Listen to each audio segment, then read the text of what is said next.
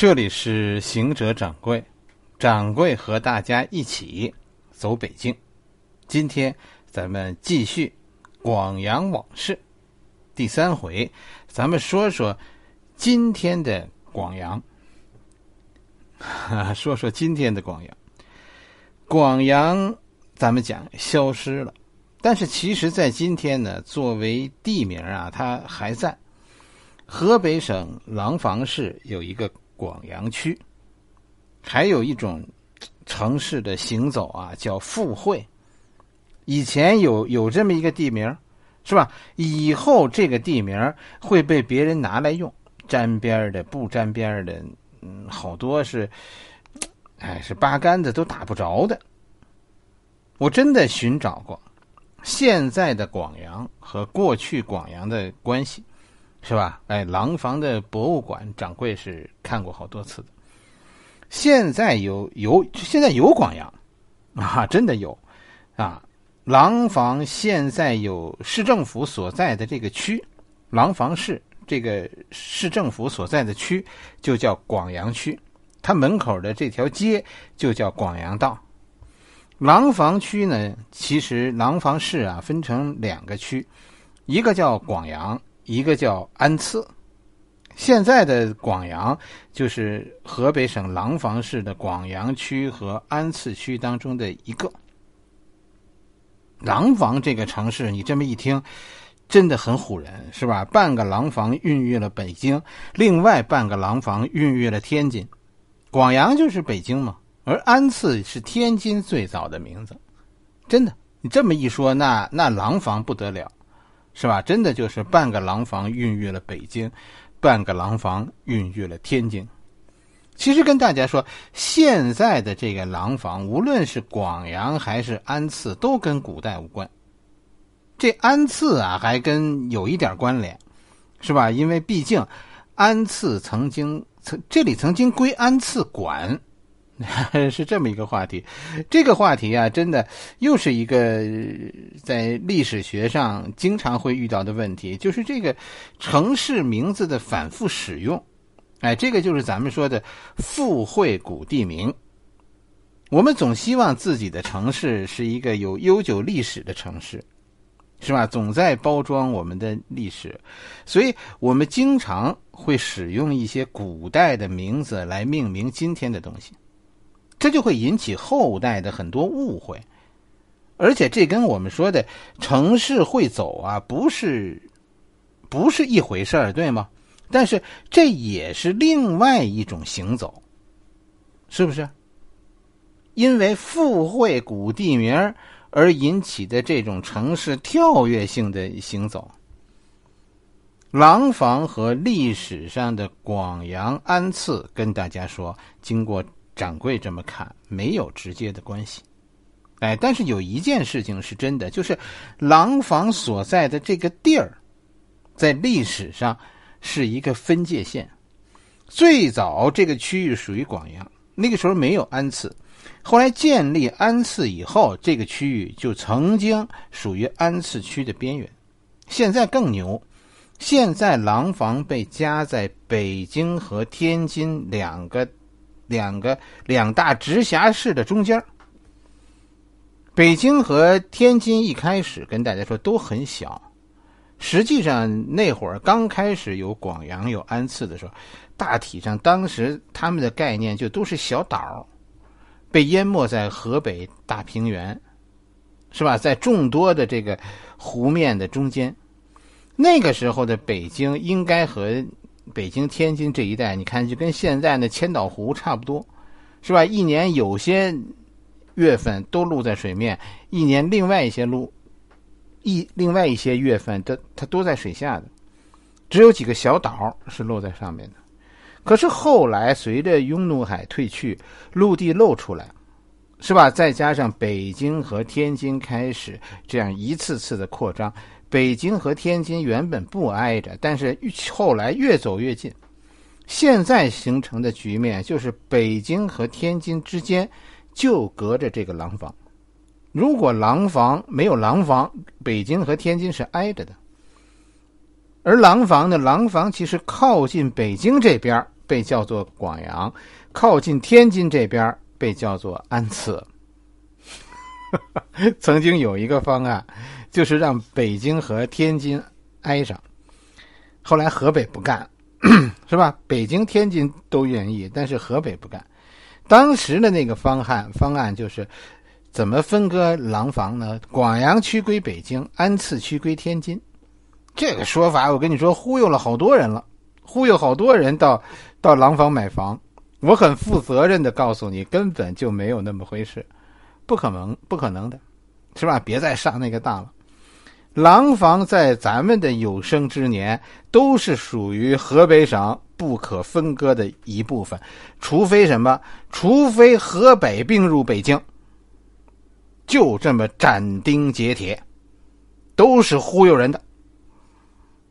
所以大家知道这些地名，是吧？很多地名，乃至其实，在在整个北方，好多地名都是这种附会的，就是后来人这么叫的。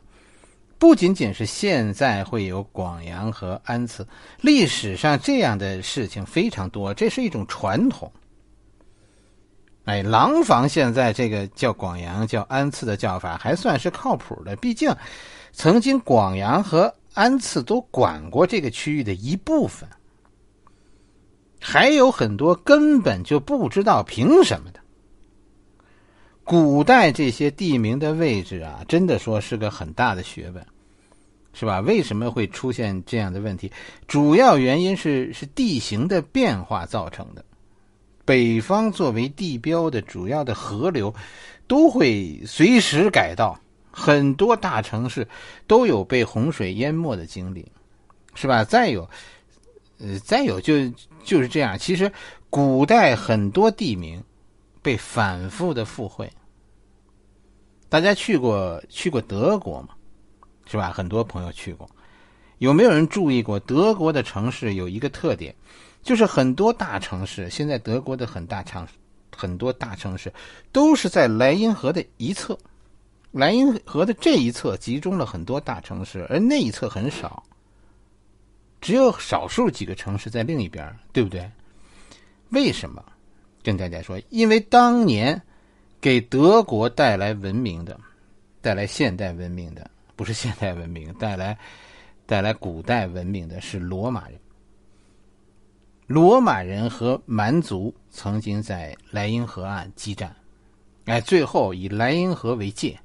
现在德国的这些大城市都是当年罗马人留下来的要塞，所以它都在河的一边，河的这边属于罗马人，河的那边就属于蛮族。所以现在的很多大城市都是当年罗马人留下来的城市，哎，就跟咱们说的渔阳是是一个道理。莱茵河要比咱们中国的这些河流啊温顺的多。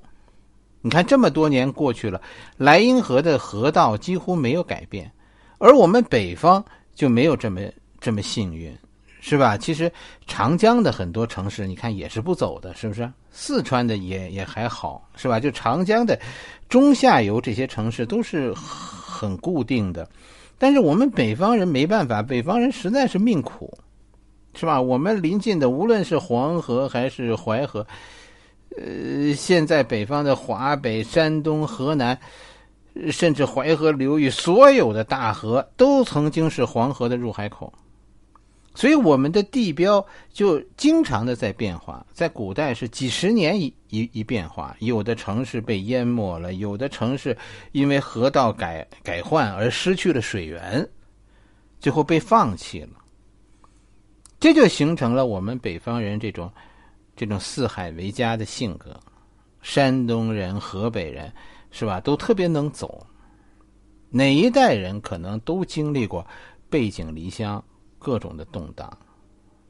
我们一次次在陌生的地方重建我们的家园，然后在新的家园赋给他一个叫什么记忆中的名字，而这个名字会给以后的历史学家带来很多的困惑。在南方，真的一个家族就是一个城市；在北方，我们北方每一个家族都是一条漂泊的轨迹。城市都是随着家族漂泊的，各种漂泊，是吧？战火中的漂泊，洪水中的漂泊，北方袭来的风沙，我们总是被遗忘，被遗忘在北方，在另外一个世界里苦苦挣扎。北方人的善变，每一次文化袭来，我们都是最前线。没有一条莱茵河可以让我们那样永久的防守，也没有一条莱茵河孕育出过我们的文明。我们是遥远的拓荒者，拓荒是我们的宿命。我们是被遗忘的北方人。掌柜特别喜欢一部英国电视剧，叫《大侦探波罗》，是吧？那是那是九几年拍的了，啊，一九九几年。但是你看，英国九几年的时候还能够远景的拍摄三十年代的英国，就是说什么这几十年，他们的很多街区还能找到这样的街区。几乎在这几十年中就没有改变过，是不是啊？是这样的。南方其实也能做到。大家看西湖，真的西湖一千多年前可能就是这个样子。但是跟大家说，北京可做不到。大家来北京有没有一种感觉啊？是吧？我听好多人说过，就是，哎呀，我们来的不巧。正赶上北京在在城市建设在修，哎呀，等修完了会会多好，有没有这种感觉？就来北京看的时候，北京似乎就是一大工地。跟大家说，不是你运气不好，这就是北京，真的不是你运气不好。我在这儿土生土长的快五十了，北京的工地就没有停工过，一直在修。现在在不断的拆，不断的盖楼。我们小时候胡同里跟大家说，我们都是跟在沙子堆边长大的。我们小时候胡同里总有沙子玩啊哈，我们都是挖掘专家。一定有人，一定有人的家在修房子。道理很简单，为什么？北京的民租的这种北京啊，这种民居。民居的建筑的质量非常差，真的，三十几年几乎就塌了。我家原来在后海的边上的房子，那一带的房子算是北京就是说比较好的房子，因为当年是是富人区，是吧？哎，就算这样的房子，掌柜这辈子已经经历过两次重建级的维修。什么叫重建级的维修？就是挑顶子那种，整个顶子要挑开，梁要重换，就这样这样级别的维修。一次是在掌柜十几岁的时候，一次就在前些年。如果大家去看王府，真的，你应该看什么？你看看那些建筑到底有多少年的历史？我说的是建筑，而不是这个地方。是，这叫恭王府。恭王府以前和珅住过，问题是现在的恭王府还有和珅住过的房子吗？答案是没有。为什么？早就拆了，推平了重建的。不是被我们，而是历史上你查查，这是第四次或者第五次重建恭王府。北京就是一个大工地，在不停的重建。其实中国的在建筑领域，我觉得未必高明。啊，这个不难看，这有什么？这有什么不好意思承认的？是吧？建筑好，你得有很多，就建筑学和科学是是连着的，对不对？是不是这样？除了美学支撑建筑，那另一个支撑建筑的就是科学。我们的科学这几年才有的。你说，你说几何、数学、物理学是吧？材料学你都不灵，而你建筑特别好，谁信呢？是不是这个问题？但是我们的能耐就是，我们总能把劣势啊变成优势，这是中华文化的一个特点，就是我们善于改变。啊，北京的民居最后到了后来是不需要屹立一百年，我们只能修出三十年的房子，最后我们可以让北京的民居不需要屹立一百年，因为什么？没有一个家族可以一百年不衰，皇帝都是两百年一换，是吧？和珅住进恭王府的时候，那个房子是新的，下一个住进去的人，他的房子也将是新的，这多好！我们永远住新房子。同样，在北京也没有富裕几百年的家族。北京的房子就是不断的在换新主人，每一次换新主人都重盖一次，房子不耐久，其实也挺好。这样大家永远住进来的时候都是新房子，根本不需要永恒。当政治上的善变成为一种美德，那根本就不需要建筑的永恒。你可记忆什么呢？最好是都拆了。真的是这样，北京永远是工地，我们早就习惯了。我长这么大，北京就没有消停过，一直在拆在盖。就是那句话，真的不是你运气不好赶上北京的施工季了，不是，我在工地生活了快五十年了，而且我觉得还将生活下去。北京是辽国的南京，是吧？在金国的中都。我我准备以后带大家去去去那些实地，咱们去走走。下几集我就带着你，咱们就围着辽国原来的城墙，咱们走一圈我带你围着金中都，咱们走一走。哎，咱们去那个区域实际走走。这就是以后几集。其实问题就想带大家看什么？哪儿还有辽国、金国的痕迹？早就没有了。是吧？别说那个了，元朝几乎，元朝的宫殿几乎就在现在故宫的这个位置上。你现在去故宫的时候，能找到元朝的痕迹吗？别说元朝了，有多少人意识到你现在看到的故宫是全新的，是现代人修的？清朝的痕迹在那儿能找到多少了呢？是吧？就更别说明朝的。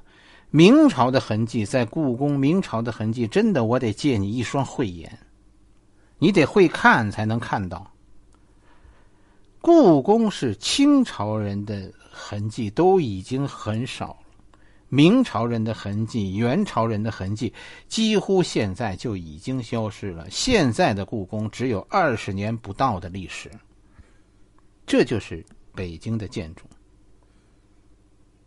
你可能也去过恭王府，就一个问题，这是哪个年代的？回答不出。我告诉你，我们小时候这一带非常熟。当时这是公安部的宿舍，我们有好多同学住在这里边，以前经常访问。那时候这个地区根本就不是这个样所有现在你看到的恭王府都是现代的。只有后花园那个西方的那个那个石门是是老的，啊，恭王府你你当清朝的看，北京现在就没有清朝的东西，因为三十年不修就塌了。现在你数数建国多少年了，哪儿还有清朝的建筑？剩下来的都是所谓痕迹，你不找根本就看不到。这就是掌柜一圈一圈的。沿着胡同在走的意思，在找最后的痕迹。颐和园门口的砖雕，我拍给大家看过。我亲耳听见导游告诉人家说，那个砖雕是清朝的。我告诉你，那个砖雕是仿清朝的，算是仿的不错的。真的，你能看到这个，就已经很难得了。北京有些故事是老的，但是真的没有建筑是老的。你看到的故宫都是新的，不是吗？是吧？最牛的，马上要开始的一件事，就就有人敢让故宫亮起来，啊，要要要给大家一个机会，夜游故宫。我是真的不知道这些人怎么想的。还听说有人建了一个假故宫，是吧？搞得金故新，所谓真故宫很很愤怒，很多人专门去看那假故宫，看完了。如果有朋友去看完了，你回答我一个问题：那假故宫跟新故宫跟真故宫有区别吗？没有。为什么？因为真故宫也是新的，就是这样。北京已经没有一个四合院是所谓老的，为什么？没有一座房子能屹立三十年，故宫也一样。宫殿也没有能够屹立一百年不倒的。颐和园大家去过，我告诉你，整个颐和园可能只有那几棵树是老的，是真的。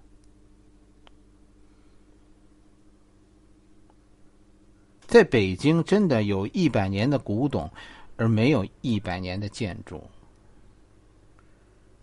北京啊，值得你欣赏的是那些故事。是那些发生在这里的故事，他最大的乐趣，对于掌柜一个土著来说，是在故事中走过。如果你心里装满了故事，北京让人着迷；如果没有这些故事，北京我觉得真的没有照片中的美丽，没有。纪录片中向你展示的那么瑰丽、富贵的，真的不仅仅是城市，很多建筑也是一种富贵。长廊，掌柜正带着大家走，有多少是旧的呢？